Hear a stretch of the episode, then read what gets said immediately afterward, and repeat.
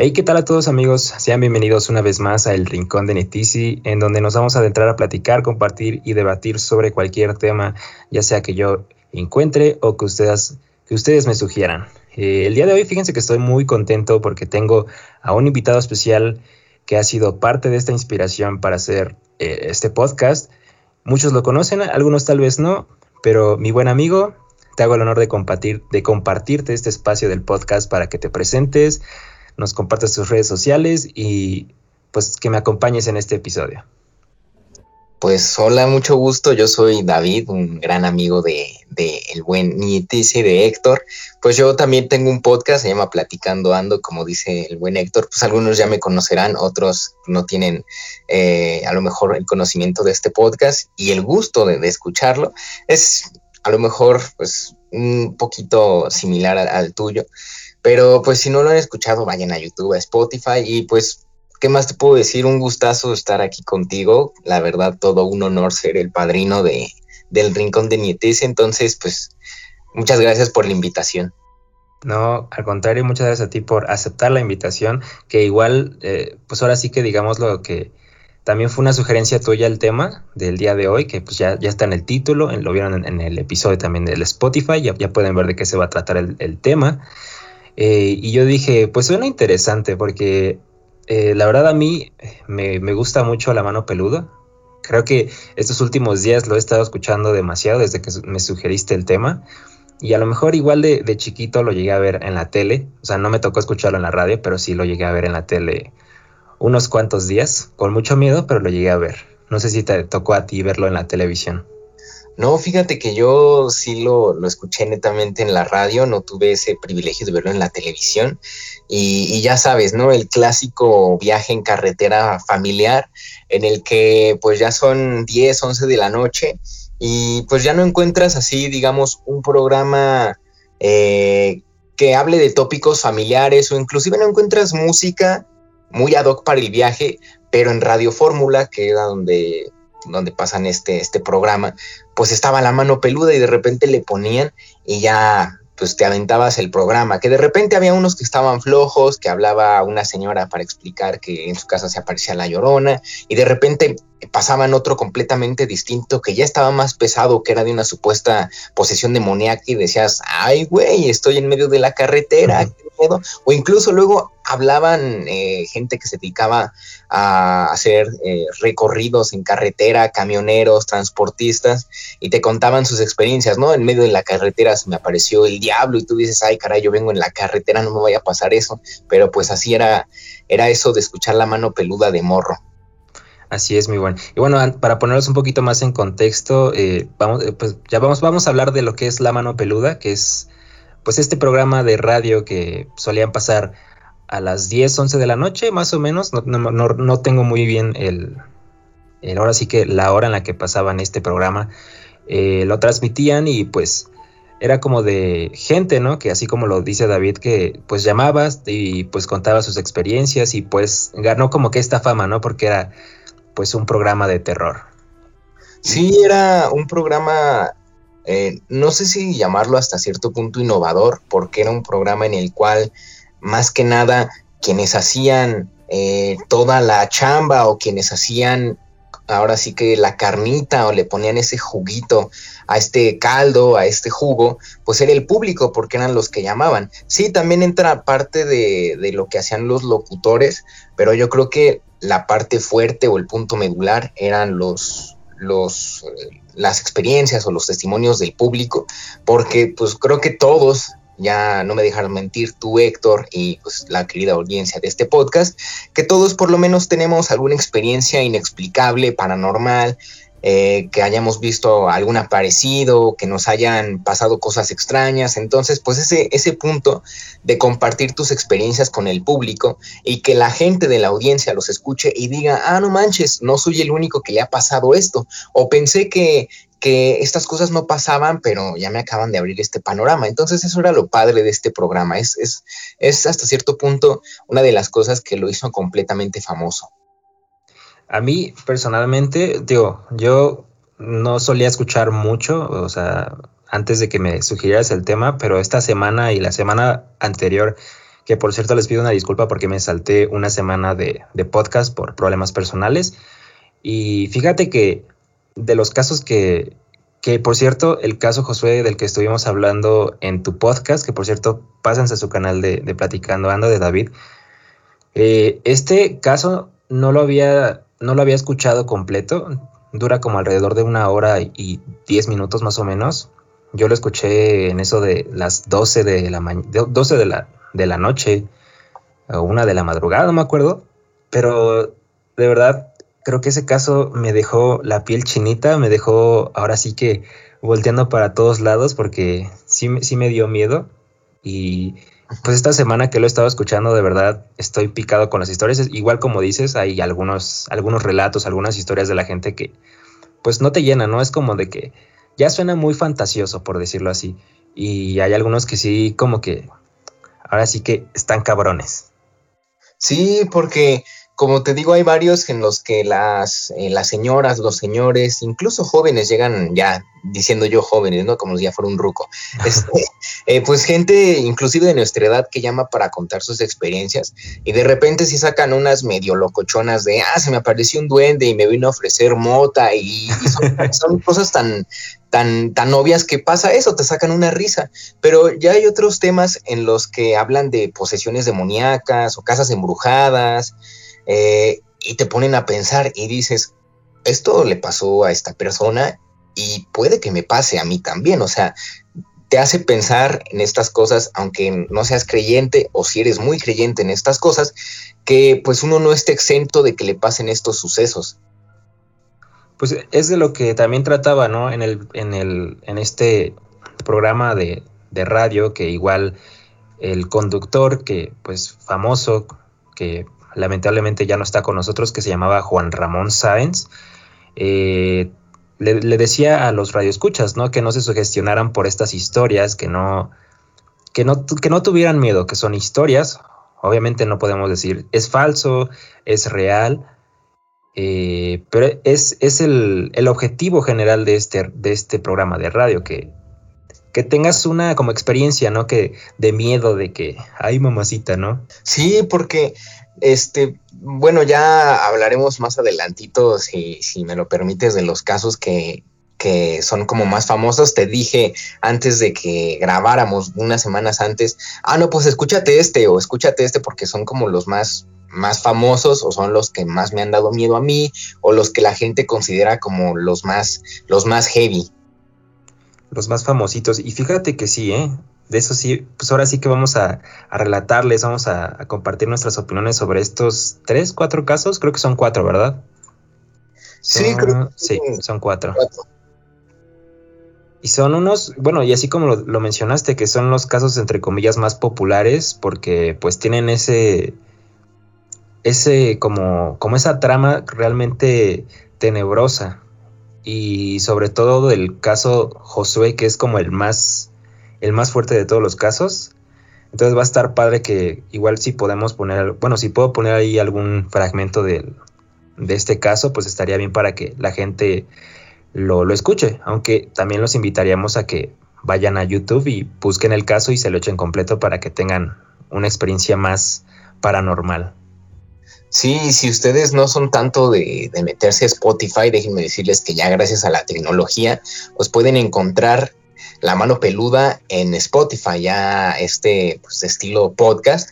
Se llama Las historias ocultas de la Mano Peluda y pues, es, un, es un compilado de, de las historias más famosillas o las que han causado más escosor durante años a la audiencia que la sigue escuchando. Entonces ahí en Spotify o en YouTube pónganle la mano peluda y van a salir un montón de videos sobre este programa. Muy buenos para, a estos tiempos de pandemia en el que nos desvelamos, que no tenemos mucho que hacer, sirven de mucho, créanme. Sí, pues estas eh, pues historias yo creo que un valor que tienen es que te hace ver ese, ese lado de, del México que muchas veces está como oculto, ¿no? Porque nosotros en la cultura mexicana tenemos arraigadas muchas historias, brujas, nahuales, chaneques, duendes, la llorona, las apariciones del charro negro, el diablo. Entonces, estas historias le dan un, caché más sabrosón a todo este conjunto de historias que tenemos arraigadas, porque desde que somos niños nos inculcan de si no te portas bien se te va a aparecer la llorona, o yo por ese callejón no paso porque dicen que se aparece el charro negro. Entonces, pues escuchar esas historias de gente de toda la República y de incluso de los Estados Unidos, pues también está padre. En efecto, mi, mi buen, platicando ando, mi buen David. Entonces, ¿qué te, ¿qué te, parece si nos lanzamos a hablar sobre estos, estos casos que dices? Claro que sí, vamos a darle. Eh, bien, gente, a ver, yo tenemos cuatro casos el día de hoy. Yo supongo que vamos a empezar desde los más, los más pequeños, que son el, el caso de tenemos aquí las malditas botas con sangre, también tenemos el de caso Nash y también tenemos el de el relato de Clarita. ¿De cuál, te gustaría hablar, mi buen David? Pues mira, yo creo que podemos empezar por el caso Clarita, porque es un caso que hasta donde yo sé, hasta donde tengo entendido, jamás se concluyó.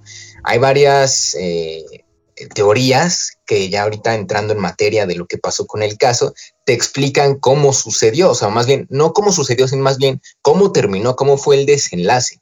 Entonces, pues si quieres explicarle a la audiencia de este bonito podcast qué pasó en el caso Clarita. Bueno, pues eh, en el caso de Clarita, es una señora que pues habla aquí con este, con la mano peluda, y pues esto también es algo que no mencioné, o no, bueno, no mencionamos porque igual lo que hacía eh, este Juan Ramón era pues tratar de ayudar a estas gentes, ¿no? Les decía, cálmese, vamos a buscar una salida, y había veces que llevaba incluso a pastores, ¿no? Para poder ayudar a esta gente, y, usaba una que otra técnica de, pues, de sonidos para ahuyentar a estos espíritus, estos demonios, como lo que es cualquier, ahora sí que espíritu demoníaco, ¿no? Sí, era, pues era como ese, no sé, como ese plus o, bueno, más bien, cuando alguien está hablando, pues es, es padre que alguien te escuche, ¿no? Te sientes atendido, te sientes con esa atención que cuando una persona que no te la está prestando, pues dices, pues, ¿para qué te cuento, no, güey? Pues me estás haciendo caso. sí, sí, sí. Y es que era lo padre, porque, o, sea, Juan Ramón es una persona súper agradable, o sea, de verdad, si, si yo tuviera la oportunidad de hablar con él, de acercarme a él, lo hubiera hecho. Y digo, aunque realmente lo único que haya hecho era, pues, escuchar, ¿no?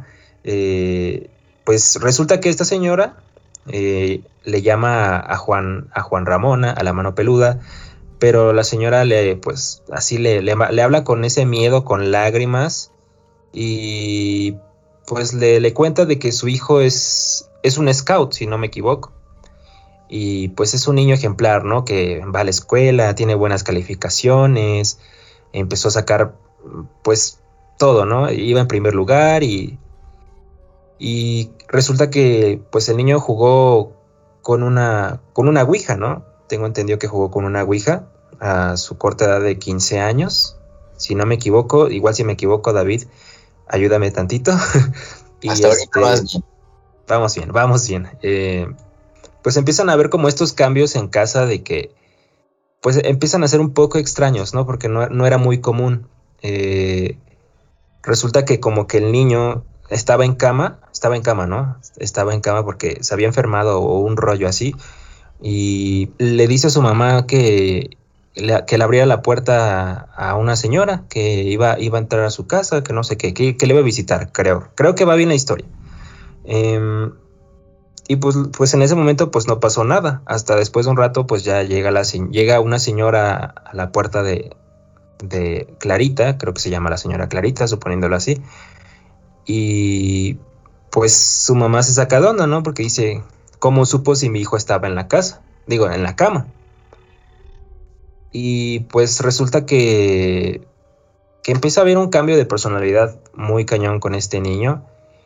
Y que pues el niño dejaba de dormir, o sea, ya no dormía más bien. Eh, lo veía despierto todas las noches ahí en su casa, eh, dejó de comer y pues digamos que este niño tenía como que una visión futuristi, futurista, perdón, eh, muy evidente, como que veía llegar las cosas, ¿no?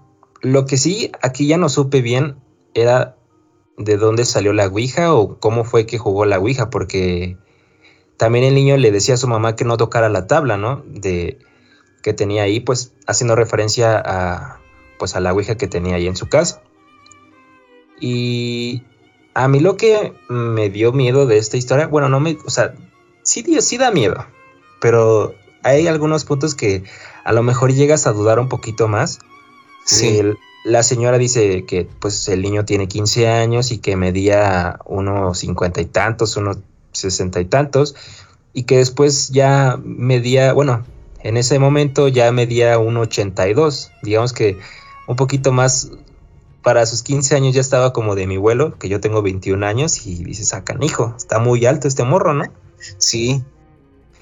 Y pues la señora en ese momento que está hablando con, Juan Ramón, con la mano peluda, vamos a decirle Juan Ramón, eh, pues dice que se asoma al cuarto de su niño, bueno, de su hijo, y, empieza a, relatar que, el niño está levitando en su cama. Eh, en esta zona, a lo mejor, bueno, en esta, en esta parte de la historia yo lo puedo dejar un poco creíble por ya tantas historias paranormales, porque pues igual así para los que son creyentes, para los que no, puede ser un poquito posible, ¿no? Por esto de las energías, lo que atraes y todo esto negativo de, del espiritualismo. Eh, pues se supone que el niño estaba acostado en su cama y empieza a levitar a como a medio metro de su cama. Entonces, pues la señora pues está está con un miedo, está con esa está pues ahí, con ese miedo, pues tratando de buscar una salida y a la vez no, pues porque pues es su hijo, ¿no? Eh, yo no supe bien qué era lo que tenía el niño, si era por ratos que tenía una, una este, ¿cómo se dice? Cuando se te mete el, el, diablo. Sí, poseído, ¿no? Estaba poseído, exacto. Eh, porque decía que el niño iba a su casa normal, que iba a la escuela y que pues todo normal. Pero como que de repente ya llegar a la casa pues le entraba el, diablo, ¿no? Y también hay una parte de esta historia que dice que esta, esta sí fue como de, ah, canijo, este morro sí está poseído, ¿no? Que dice la señora que que fue, a la que fue a la escuela, que empezó a, ser más inteligente, que tenía más habilidades, que era muy, era muy rápido para aprender. Que dice que llegó un momento que su hijo llega a su casa, pero se llega burlando de su maestra, ¿no? De matemáticas. Dice, mamá, mamá, la maestra de matemáticas se equivocó, yo le di clase, yo le enseñé y pues como que sí te saca de onda, ¿no? Digo, si yo tuviera un hijo y empieza a decirme que que es chingón, pues yo digo, a huevo, mi hijo es bien chingón, pero, pero si ya es este, así como un poquito más tétrico, pues sí diría, a canijo, ¿no? ¿Qué hago, no? ¿Cómo reacciono a, a esto si mi hijo tiene 15 años y, y, de repente pues ya es todo un canijo para todos, a menos de que sea un prodigio, claro. Eh, y pues se supone que el niño de los 1,80 metros cada vez empezaba a crecer más y pues obviamente ya, ya era algo muy, muy, este, muy anormal, o sea, ya era bastante, bastante tétrico. Y la señora dice que a veces el niño se levantaba a las a la, madrugada y se subía a la azotea y empezaba a moverse así como de un lado a otro. Dice que se mueve como un péndulo. Yo no, no, no sé cómo, imaginarme que se mueve de un lado para otro como un péndulo. Pero pues sí, sí estaría raro, ¿no? Ver a un niño ahí en la. Ahí este. En la azotea a las 2 de la mañana moviéndose de un lado para otro, ¿no? Al menos que esté drogado o un pedo así. Y este. Pues ya al final de la, de la llamada dice la señora que. Que su hijo, bueno, se, se empieza como a espantar un poquito más, ¿no? Como que le entra un miedo así de repente que, que empieza a cambiar la, forma de su voz y como, como a llorar, a llorar un poquito más de lo que estaba, ¿no? Y, y, la señora dice que su hijo está caminando, pero sin pisar. O sea, ya es como de, a su máquina, ¿qué está pasando aquí? Y pues el caso termina ahí, o sea, como que la señora se espanta y cuelga la llamada. Y ese es el relato de Clarita, ¿no? Como que dices, ah, cabrón, este caso está muy canijo. O sea, a lo mejor si yo se lo relato, pues es como digamos un resumen de esta historia, pero si, si quieren una experiencia mayor, más real entre comillas, de verdad vayan a buscarlo, así busquen en, en YouTube o en Spotify, relato de Clarita, La mano peluda y, y de verdad lo van a disfrutar mucho. Si, si son amantes del terror, de verdad, búsquenlo mucho. Entonces, mi buen David, ¿qué opinas de este, este relato que obviamente lo relaté lo, expliqué de una manera no tan eficiente, no tan buena, pero se, entiende un poquito, ¿no? Esta historia. Yo creo que lo describiste perfectamente bien, o sea, como para darle un resumen a la gente para que ya se emocione más. Pues sí, en efecto, no sé si la, llamada la colgó esta señora Clarita o, se cortó, pero como te decía, como precisamente la llamada terminó abruptamente, pues obviamente Juan Ramón Sainz y todo el público pues se quedaron así de, ¿y ahora qué pedo? ¿Qué pasó con la llamada? Queremos saber qué pasó con la señora Clarita. Además porque como comentas, ya para ese momento la señora ya estaba asustada porque decía que su hijo ya venía eh, levitando, ya estaba en un, en un rollo ya completamente loco. Entonces, a mí este caso me deja bastante intrigado porque primera, la señora pues estaba sola en, su casa con su hijo. Y entonces pues sabemos que, el amor de una madre es bastante grande y por más que, el hijo le esté eh, actuando de una manera tan extraña, pues la madre va a tratar de ayudarlo. Pero nosotros como, como escuchas, pues no sabemos qué es lo que está pasando en la casa. O sea, por más que tu imaginación se echa a volar, pues no puedes eh, dilucidar de manera correcta ya qué es lo que está pasando, cómo está actuando este tipo, bueno, el, joven, que aparte como comentas, un 80 a sus 15 años, imagínate levitar, o sea, es como si yo te viera levitar. o sea, yo te veo levitar y, me cago, o sea, me cago de miedo. ¿Qué hago? Pero como te comentaba y le comentaba al público de este podcast, o sea, al final de cuentas mucha gente no supo qué pasó. Y empezaron a salir teorías conspirativas, empezaron a sacar ahí sus teorías y unas comentaban eh, ya de manera bastante pesimista que el hijo había matado a la mamá, que ya, eh, que ya estaba prácticamente este ente completamente apoderado del cuerpo del chavo y entonces mató a la mamá y ya estaba completamente poseído. Pero resulta que ya investigando más a fondo sobre este caso, resulta que la señora vivía en un conjunto de departamentos al sur de la Ciudad de México, ahí con su hijo. Entonces, pues ya sabes cómo son estos condominios, estos departamentos, en los que pues todos los vecinos se conocen. Entonces resulta que un señor llama o se contacta con Juan Ramón Sáenz diciendo que pues ella él supo qué es lo que estaba pasando con la señora Clarita y con su hijo. Y efectivamente constató lo que la mamá dijo sobre su hijo, que sí levitaba eh, medio metro del suelo, que se le volteaban los ojos completamente en blanco, que hablaba en una manera totalmente extraña y que tenía una conducta violenta. Y pues en este punto cuando se corta la llamada, pues él explica que la señora no le pasó nada, o sea, salió corriendo del departamento. Entonces todos los vecinos se alertaron y fueron a ver qué había pasado. Resulta que la señora les explica es que mi hijo está dentro del departamento y está actuando muy raro. Y los vecinos le preguntan cómo. Y la señora nada más, nada más le señala que se asomen. Y sí, los vecinos ven con todo el, no sé, los sustos del planeta, como el, el, muchacho está flotando, hablando extraño y aparte ya trae un cuchillo en la mano.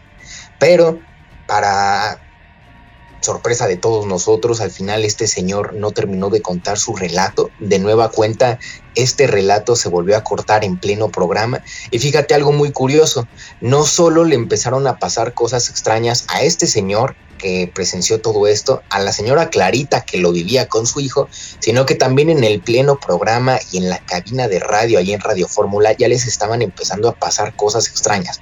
Ya sabes que se oían voces, que se empezaban a sugestionar, que los espantaban, y fue tanto el, hype con este caso que al final el programa lo tuvieron que mover de, de horario. El programa este, lo transmitían de 10 a 12 de la noche y al final lo tuvieron que mover, o sea, lo dejaron de pasar tan tarde debido a esto de, que el miedo ya estaba prácticamente incluso en la cabina. Entonces al final supimos a medias qué es lo que pasó con el, caso Clarita, pero así para decirte qué pasó con su hijo, pues quién sabe. ahora sí que nadie sabe, se los tragó la tierra. Es que sí, sí es un, sí es un tema muy, muy interesante, o sea, la historia sí da miedo, o sea, hasta la podríamos hacer película si quisiéramos, pero hay muchas cosas que, tío, me entra la duda, es de dónde saca un niño eh, de 15 años una tabla, una tabla, una ouija, eh, o si la mamá era la dueña de esta tabla de la ouija, eh, como el por qué la tiene, ¿no? Porque obviamente, pues la ouija no es como un juego de mesa muy común para jugar en familia. Eh, pues la Ouija es una tabla para invocar espíritus, hablar con los seres del más allá. Y es lo que se me hace muy curioso. O sea, digo, si, decimos que es un, barrio de estos, un lugar muy, muy feo, porque pues sí, está feo algunas zonas de la Ciudad de México. Digo, ¿dónde iría tu niño, tu hijo de 15 años a, pues, a buscar tablas de Ouija o que tenga amistades que sean, eh, pues, malas que te digan, ¿sabes qué? Juega la Ouija, está bien chida, lo que sea, ¿no? Pues yo digo que mejor ten un Xbox, está más chido.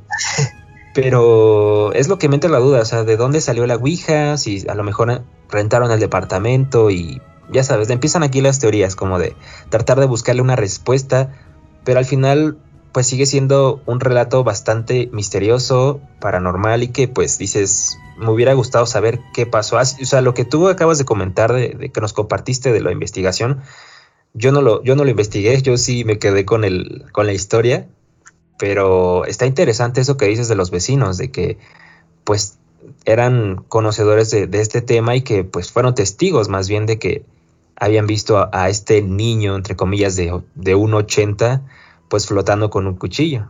Entonces, está, está muy cabrona la historia y, y, pues, a canijo. Sí, pues como les digo, eh, si quieren quedarse ya con la historia hasta cierto punto oficial, pues es, bueno, digamos no oficial, pero eh, pongámosle extraoficial y lo que ya se sabe, pues es lo que les conté de los vecinos, pero si quieren quedarse con un punto ya más más claro, pues es lo que escuchamos en La mano peluda, que al final no se sabe qué pasó con la señora Clarita, que pues digo, a veces lo que hacía Juan Ramón Sainz y el equipo de la mano peluda es que decían vamos a contactar con usted y vamos a mandar un equipo y al final no se sabía si en realidad sí mandaban a alguien a, revisar la casa. Digo, no es como, no es como digamos, ah, te voy a mandar un plomero para que revise la cañería de tu casa, ¿no? y, en este caso era, te va a mandar un sacerdote o a un parapsicólogo para que cheque la vibra en tu casa, para ver si estás vibrando alto o no, y si eso es lo que causa que, te vaya tan mal. Pero al final de cuentas, pues este es el caso clarita, y de hecho es el primero, ya habíamos comentado en un tema medio fuerte. Y es el primero, ¿eh? Y es, pero pues ahora sí que imagínate, si es el primero, nosotros también no, no, podría clasificarlos por cuál es el más, el más terrorífico, porque pues todos tienen un, un contexto muy diferente del otro, pero sigue teniendo como que esa chispa de miedo, como que esa chispa de, lo paranormal, ¿no? Entonces, de verdad, si, o sea, yo de verdad les recomiendo que vayan a, buscar el caso, el caso Clarita en YouTube para que escuchen la historia real, que la escuchen en, en vivo y en directo. Eh, dura como unos 10, 11 minutos, 12, no está muy largo, pero de verdad, si son amantes del terror, se van a quedar con ganas de más y de seguir escuchando La mano peluda. Entonces, mi buen David, ¿qué te parece si nos vamos a otro relato? Tú que eres mejor narrador que yo, eh, ¿qué te parece si nos vamos con, con otro caso? Pues sí, dime con cuál nos vamos y, ya le, le, damos a ver con cuál, con cuál quieres que nos vayamos. ¿Qué te parece si nos vamos con las malditas botas con sangre, que es otro relato de, de la mano peluda? Vale, pues fíjate este, este relato de las malditas botas con sangre.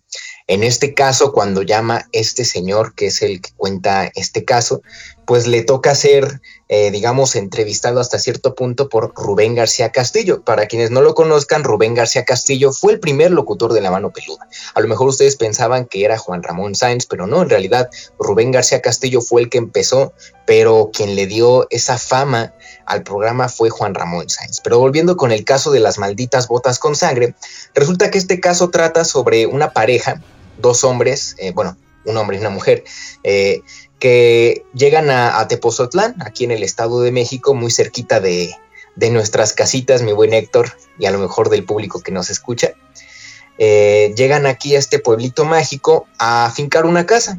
Tenían el dinero y entonces construyen una casa, todo tranquilo, hasta que las cosas empiezan a poner medio raras cuando en el sótano de la casa descubren unas botas, unas botas que no eran ni de la señora ni del señor y de ninguno de los trabajadores que había estado ahí laborando en la construcción de la casa. Entonces, a raíz de que encuentran esas botas, empiezan a suceder cosas extrañas en la casa.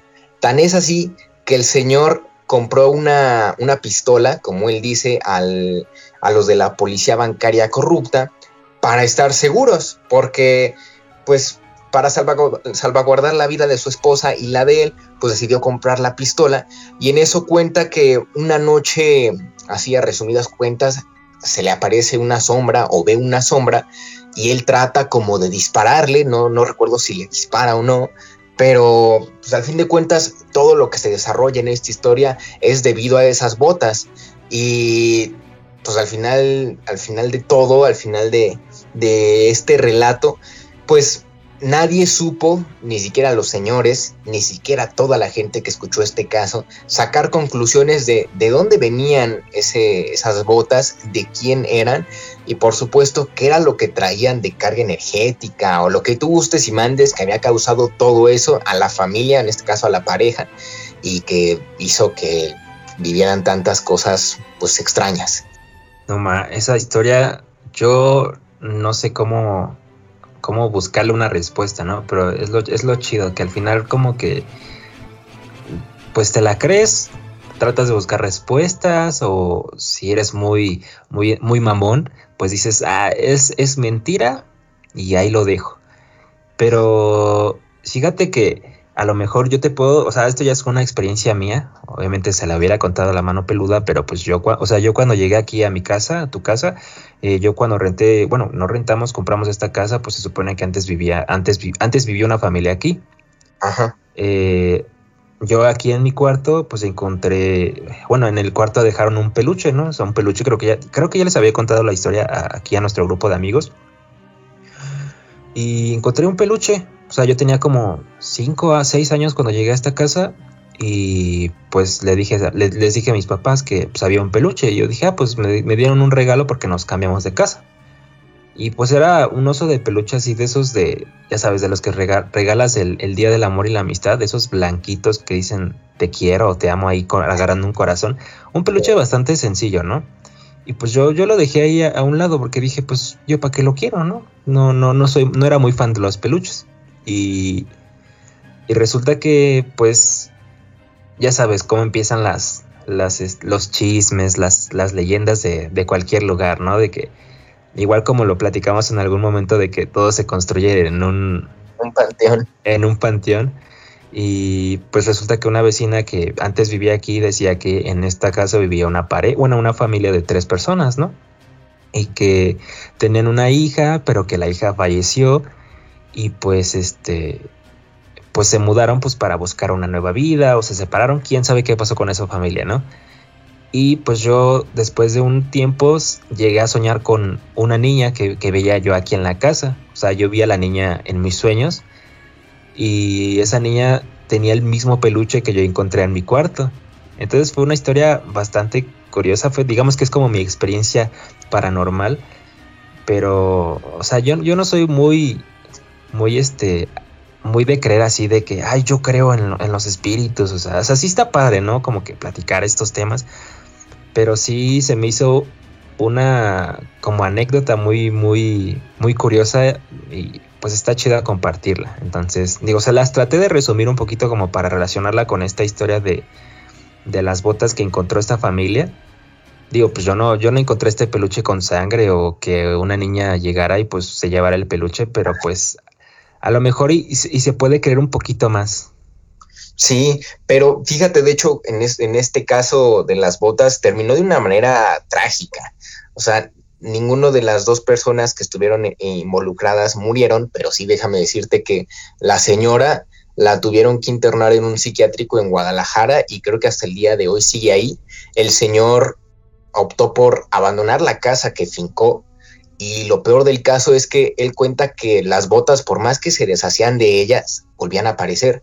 Y de hecho cuenta que el último día, ya con su esposa internada en Guadalajara, el último día que va a la casa ya para despedirse, para iniciar una nueva vida en quién sabe dónde, lo primero que encontró al abrir la puerta fueron esas malditas botas con sangre, como así lo dijo el señor, y cerró la puerta la casa se quedó abandonada, completamente sola, solo con esas botas con sangre. Entonces, pues, quién sabe, a lo mejor ese osito que, te encontraste, pues pertenecía a alguna familia que también se fue de, de, tu casa, en su momento la suya, para iniciar una nueva vida, pero a lo mejor ese osito no, no tuvo un final así tan trágico como, como esta de las botas o, no, no, aparecieron así de la nada como este par de, de, botas, este calzado maldito, si lo podemos llamar así. No más, qué triste la historia de esa, de esa pareja. Fíjate que eso no, eso no me lo sabía. Pero pues a lo mejor, a lo mejor yo también tengo que ir al psiquiatra o al psicólogo porque estoy que me, que me lleva la, ahora sí que la chingada, ¿verdad? Pero no, digamos, es una broma. Entonces, es una historia bastante interesante. Yo creo que lo que más me impacta, o digamos de lo que puedo debatir, es de que le dispara, ¿no? Como esta sombra, pero se quedan manchadas de sangre.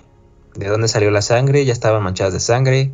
No lo sabremos. ¿Será real? Quién sabe, ya saben, a su criterio. Y pues que lo vayan a escuchar a YouTube. Sí, sí, que lo vayan a escuchar, porque esto de las, de las malditas botas con sangre se volvió un, un ícono de este, de este programa. Y de hecho no es tan viejo, creo que fue, no sé, por ahí del, del 2014, 2013, 2014. Entonces, pues imagínense cuánto tiempo lleva apenas esa señora internada en Guadalajara, o si es que ya salió, o si es que incluso ya falleció, o el señor, pues quién sabe qué le habrá pasado, pero pues así, un caso pues escabroso, como diría Dross, perturbador, perturbador. ustedes, ustedes entienden. y bueno, gente, no vamos a acabar todavía el episodio. Bueno, vamos a acabar este episodio, vamos a dividirlo en dos para que para que no se aburran, para que vayan por palomitas, vayan un refresquito y se acomoden bien. Entonces, denle like a este episodio ahora mismo y terminando este episodio en la descripción o en la pantallita les voy a dejar un cuadro con, con el segundo, con la segunda parte de este episodio para que vayan y, se queden con la duda de los siguientes episodios, porque los siguientes episodios de verdad están muy buenos, están un poquito más fuertes que, los que acabamos de platicar. Y pues nada, no me despido porque nos vamos a ver ahí. No les estoy preguntando. Ahí nos vemos.